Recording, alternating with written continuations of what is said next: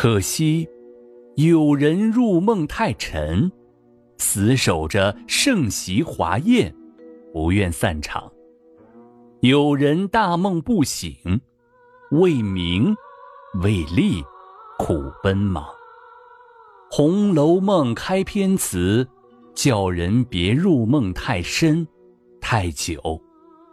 死守着盛席华宴的人，到梦醒之时。就该失落了。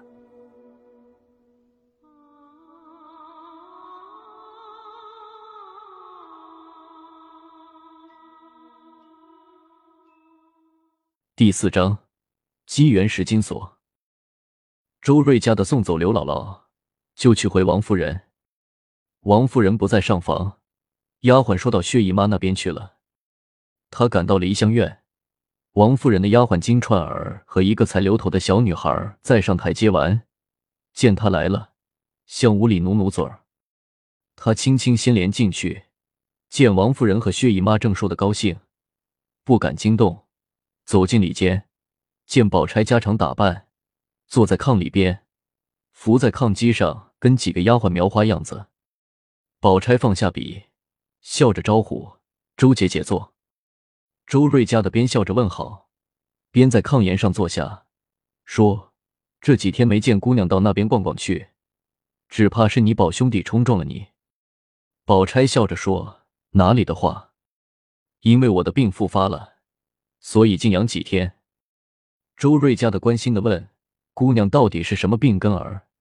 也该趁早请个大夫认真治治。”宝钗说：“不能提。”为这病也不知请了多少大夫，吃了多少药，花了多少银子，只是不见效。后来还亏了一个癫和尚，说这病是从胎里带的一股热毒，若吃凡药没有用处。他就说了个海上仙方，又给一包药末为引子，一箱一箱的。他说发病时吃一丸就好，倒真效验。那癫和尚说叫冷香丸。忽听王夫人问：“谁在里面？”周瑞家的忙出去回了刘姥姥的事，正想走，薛姨妈又叫香菱，那小丫头进来。薛姨妈即吩咐把那盒子里的宫花拿来。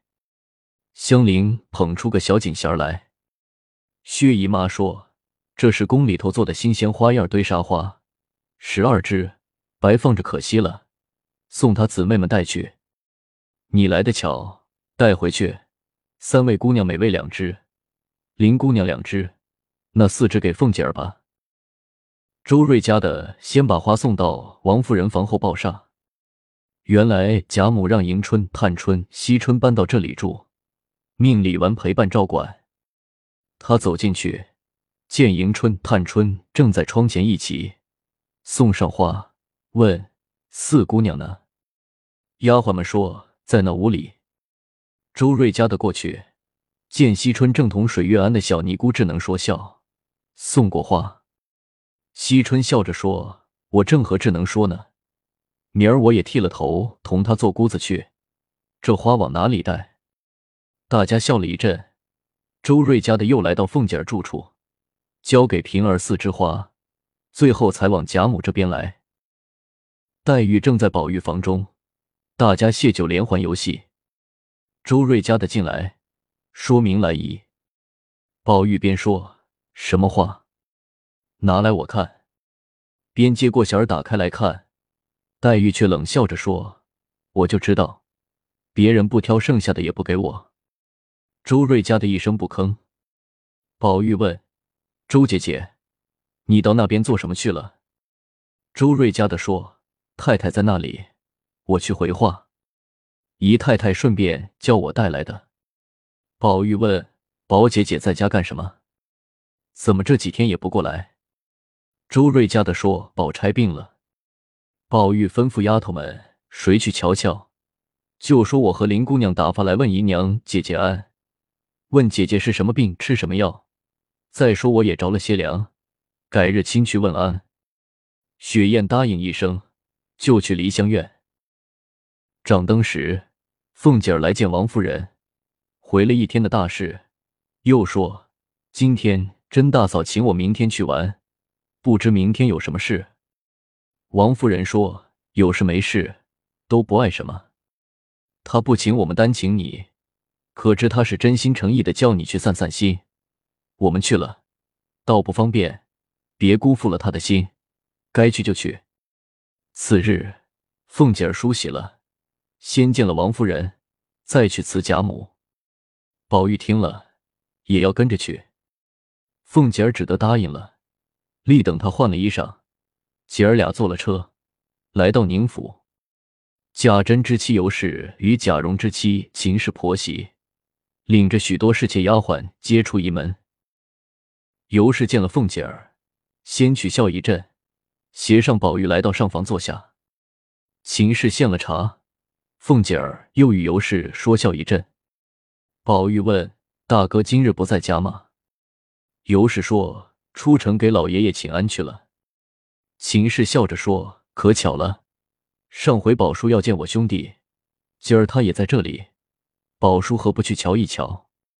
宝玉下炕要走，尤氏吩咐丫鬟小心跟着，别委屈了他，比不得跟着老太太一起过来。凤姐儿说：“倒不如请这小爷过来，我也见见。”尤氏笑着说：“爸，爸。”人家的孩子都是斯文惯了的，不像你这泼辣货模样，倒要被你笑话死了呢。凤姐儿笑着说：“快叫领来。”贾蓉说：“他生的腼腆，没见过大阵仗，婶子见了没得生气。”凤姐儿啐他一口，说：“他是哪吒，我也要见见，别放你娘的屁了。”贾蓉出去。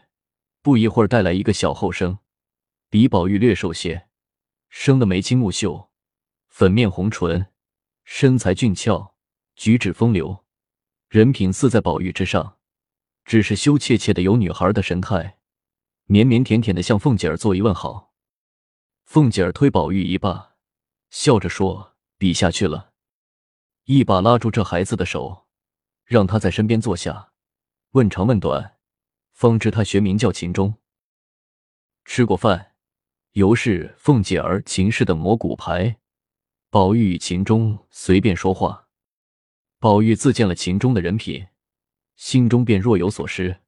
吃了半日，把自己比成泥猪赖狗，只恨出生在公侯之家，不能跟贫寒的秦钟自由交往。秦钟也恨自己出身寒儒家门，不能跟宝玉长久相处。二人胡思乱想了一阵，你一言我一语，十多句后，越来越亲密。等摆上茶果，二人干脆挪到里间小炕上，自得其乐。秦氏不放心，赶来叮嘱宝玉：秦钟虽腼腆，却倔强，若有言高语低冒犯了叔叔，跟他说。接着又嘱咐秦钟几句，才出去陪凤姐儿。二人谈起读书的事。秦钟说是先生辞了官，父亲年老，公务又忙，还没另请先生，只是温习就课。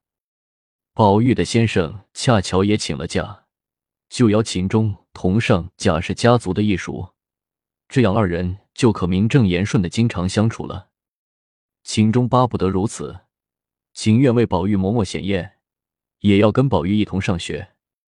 宝玉让他回家先告诉父亲。再跟姐姐、姐夫商量，二人商量好，已点上灯，出来看他们玩牌。算账时，尤氏婆媳输了，该请一台戏一天酒。凤姐说好后天吃东道。吃罢晚饭，尤氏安排派两个人送秦相公回家。媳妇们传出话，好半天也不见人来。有人来回外头派了焦大。谁知焦大喝醉了，又骂呢。尤氏说：“派谁不行，非得派他。”凤姐儿说：“你太软弱了，放纵的家人这样。”尤氏说：“你还不知道焦大，他自小跟着太爷上过几次战场，从死人堆里背出太爷，没吃的，偷了东西给太爷吃；没喝的，找来半碗水给太爷喝，他自己喝马尿。”他就仗着这些功劳，祖宗活着对他另眼相看，如今谁肯难为他？他老了不顾体面，只是好酒，一醉谁都敢骂。我给管事的说了，以后不派他差使，只当他死了。谁知今晚又派他。凤姐说：“我怎不知交大？你们把他打发到田庄上就行了。”说完告辞，和宝玉上了车。尤氏等送到大门口，见灯火辉煌，焦大趁贾珍不在家，正大骂大总管赖二，说赖二欺软怕硬，有好的差使派别人，黑更半夜送人派他，是没良心的王八羔子。接着又把所有的仆人都骂上了。贾蓉忍不住命人捆起来。焦大拿把贾蓉放在眼里，反大吼大叫，说是要没有他，你贾家能做大官儿，享荣华富贵。如今不报他的恩，反在他面前摆主子派头。荣哥儿再敢这样，他就跟贾蓉白刀子进去，红刀子出来。凤姐儿掀开车帘说。把这没王法的东西早先打发了，外人知道，岂不笑话咱这样的人家没个规矩？贾蓉应是。众仆人见焦大太撒野，就把他揪翻捆绑，拖往马圈里。焦大却连贾珍都捎上马，我要到祠堂里哭太爷去。哪里想到生下这些畜生来，每日偷鸡摸狗，爬灰的爬灰，养小叔子的养小叔子。我什么不知道？众小厮见他说话有天无日头，吓得魂飞魄散，忙用马粪堵他的嘴。凤姐儿、贾蓉都装作没听见，宝玉却好奇的问：“姐姐，爬灰是什么？”凤姐儿呵斥：“不许胡说，那是醉汉胡说。你是什么人？问这种事？我告诉老太太，看不锤扁你。”宝玉吓得连连讨饶。二人回到家，宝玉向贾母说要跟秦钟一同上家塾，也好有个伴读的朋友，正好发奋读书。凤姐儿在一旁帮腔，说是秦钟多么讨人喜爱，还要来拜老祖宗呢。老太太高兴万分，凤姐儿趁机请贾母后天去看戏。贾母虽年高，但最喜欢热闹。到那天就带了王夫人、黛玉、宝玉等过去看戏。晌午时，他回来歇息，王夫人爱清静，跟了回来。宝玉陪贾母回府，等贾母睡下，还想去看戏，又怕打扰秦氏他们，想起宝钗养病，就去梨香院探望。到了薛姨妈房中，先请了安。薛姨妈一把搂住他，笑着说。这么冷的天，难为你想着来，快上炕坐。又命人倒热茶来。宝玉问：“哥哥不在家？”薛姨妈叹道：“没龙头的马，怎肯在家？”姐姐大安了。你前儿还打发人来瞧他，他在里间。你先过去，我收拾收拾就去和你说话。宝玉掀门帘进去，见宝钗坐在炕上做针线。一身家常打扮，不施脂粉，别有风韵，就问姐姐大安了。宝钗起身微笑着说：“已经大好了，多谢记挂着。”让他在炕沿上坐了，命婴儿倒茶来，接着问老太太姨娘安。他见宝玉项上挂着那块鱼，笑着说：“成天都说你这鱼，让我细细鉴赏一下。”二人凑近了。宝玉摘下玉递过去，宝钗托在掌上，见那玉如麻雀蛋般大小，灿若明霞，莹润如酥，天生成五色花纹，上面有小如蝇头的篆字。宝钗定睛细看，正面刻着“通灵宝玉”四字，还有两行字：“莫失莫忘，仙寿恒昌”。背面刻三行字：“一除邪祟，二疗冤疾，三知祸福。”宝钗看着，念出声来。婴儿嘻嘻笑着说：“我听这两句话，倒像和姑娘金锁上的两句话是一对儿。”宝玉笑着说：“姐姐的金锁也让我鉴赏鉴赏。”宝钗说：“别听他的，没什么字。”宝玉央求：“好姐姐，你怎么瞧我的？”宝钗被他纠缠不过，说：“不过是别人给了句吉利话，赞上了，所以天天带着，不然沉甸甸的，有什么趣儿？”说着，他解开外罩一扣，从里面大红袄上把那珠宝晶莹、黄金灿烂的璎珞摘下来。宝玉托着所看，果然每面有四个字，共成两句集衬。正面是不离不弃，反面是芳龄永继。宝玉念了两遍，又把玉上的字念了两遍，笑着说：“姐姐，这八个字倒与我的是一对儿。”婴儿笑着说：“是个癞头和尚送的，说是必须赞在金器上。”宝钗斥他不去倒茶，又问宝玉从哪里来。话音未落，黛玉花枝乱颤的走进来。宝玉见她外罩大红羽缎褂子，问：“下雪了吗？”婆子们说：“下了半天了。”宝玉就命人拿来斗篷预备着，让李嬷嬷传话，叫小厮们先回去。薛姨妈摆了几样细巧果子，让他们吃茶。宝玉夸前日在宁府甄大嫂子做的鹅掌鸭舌头。薛姨妈就把自己用酒腌的取来与他尝。宝玉说：“这是下酒菜。”薛姨妈就命人灌上等好酒来。李嬷嬷怕他喝了闹事，不让薛姨妈备酒。薛姨妈让她放心，就是老太太知道了也与她无关，她才不再多说。宝玉喝着酒，黛玉在一旁嗑瓜子儿。雪雁来给黛玉送手炉，黛玉问。谁叫你送来的？雪雁说：“紫娟姐姐怕姑娘冷，叫我送来的。”黛玉接了手炉，说：“我平日和你说话，你当耳边风；他的话，你就当成圣旨。”宝玉知道是奚落他的，只是嘻嘻一笑。宝钗也知黛玉就这性格，也不说什么。薛姨妈却说。他们知你体弱怕冷，记挂着你倒不好。黛玉说：“幸亏是在姨妈这里，假如在别人家，岂不要生气？难道人家连个手炉都没有，非得从家里送一个来？人家不说丫头小心，只说我放纵惯了呢。”薛姨妈说：“你真多心，我就不会这样想。”宝玉三杯酒吃下。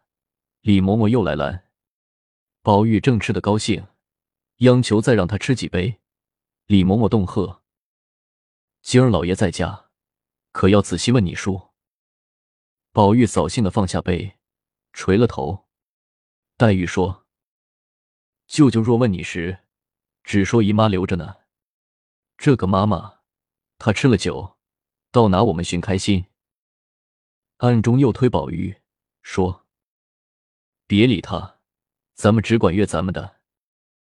李嬷嬷埋怨黛玉不帮她，反让宝玉多吃酒，被黛玉一阵冷嘲热讽，啼笑皆非的说：“林姐儿一句话，比刀子还厉害。”薛姨妈在当中劝了，宝玉方又鼓起兴来。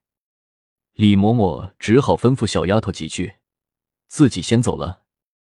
薛姨妈让宝玉又吃几杯。做了酸笋鸡皮汤，宝玉喝了几碗，又吃了大半碗碧金粥。待薛令二人吃完饭，喝了宴茶，宝黛便告辞，一同回去。宝玉先去见贾母，贾母见他吃了酒，让他回房歇息，吩咐下人好生伺候他。贾母又问：“怎么不见李奶子？”众人不敢实说，忙掩饰。刚才他还在这里，想是出去了。宝玉气愤的说：“他比老太太还享福呢，只怕没他，我还多活几天。”他回到卧室，见案上放着笔墨。晴雯说：“让我磨好墨，只写三个字，哄我等了一天。你给我写完这些墨才罢。”宝玉问：“那三个字呢？”晴雯说：“你真醉了。你嘱咐贴到门斗而上，我爬高上梯贴了半天，冻得这会儿手还僵着呢。”宝玉忙握住晴雯的手，同看门斗上的字。黛玉过来，宝玉问：“好妹妹，这三个字哪一个好？”黛玉抬头看是“绛云轩”三字，笑着说：“个个都好，明儿也替我写个匾。”宝玉说：“哄我呢。”又问：“袭人姐姐呢？”晴雯努努嘴。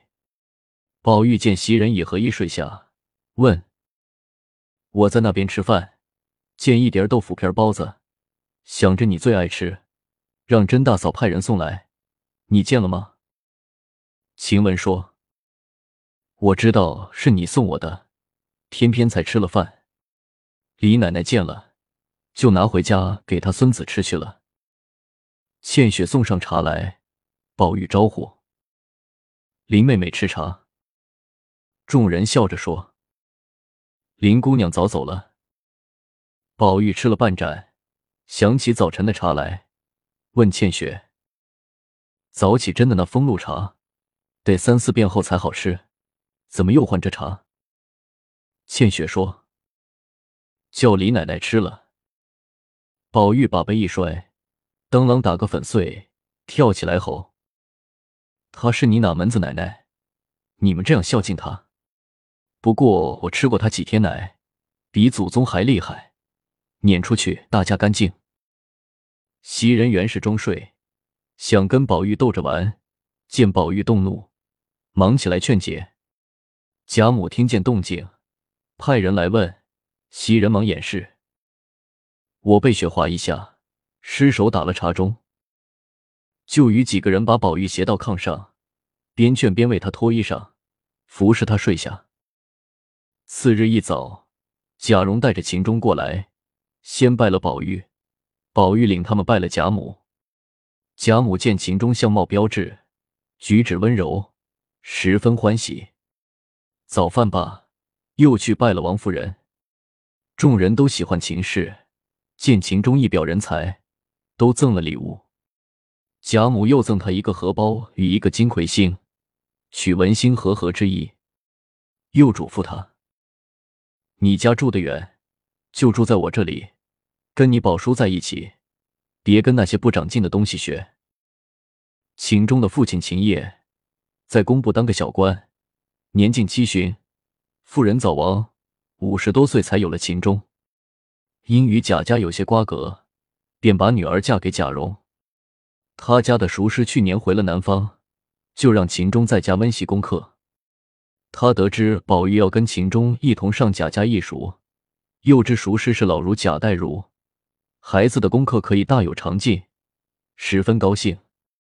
只是那边都是富贵眼，礼物少了拿不出手，东拼西凑才封了二十四两制见礼，带上秦钟拜了先生，请宝玉择日上学。贾家的义学，原是当年始祖时，怕族中子弟请不起先生时有地方读书而设立。族中凡是为官的，都要资助银两。推选年高有德的人当先生。宝玉与秦钟来后，二人同来同往，同起同坐。贾母又常留秦钟住几天，送他几件衣裳。宝玉同他更加亲密。宝玉不是安分守礼的人，暗中不让秦钟叫他叔，要兄弟相称。秦钟不敢，宝玉硬叫他兄弟，或叫他的字金清，秦钟只好跟着混叫。故事未完，精彩待续。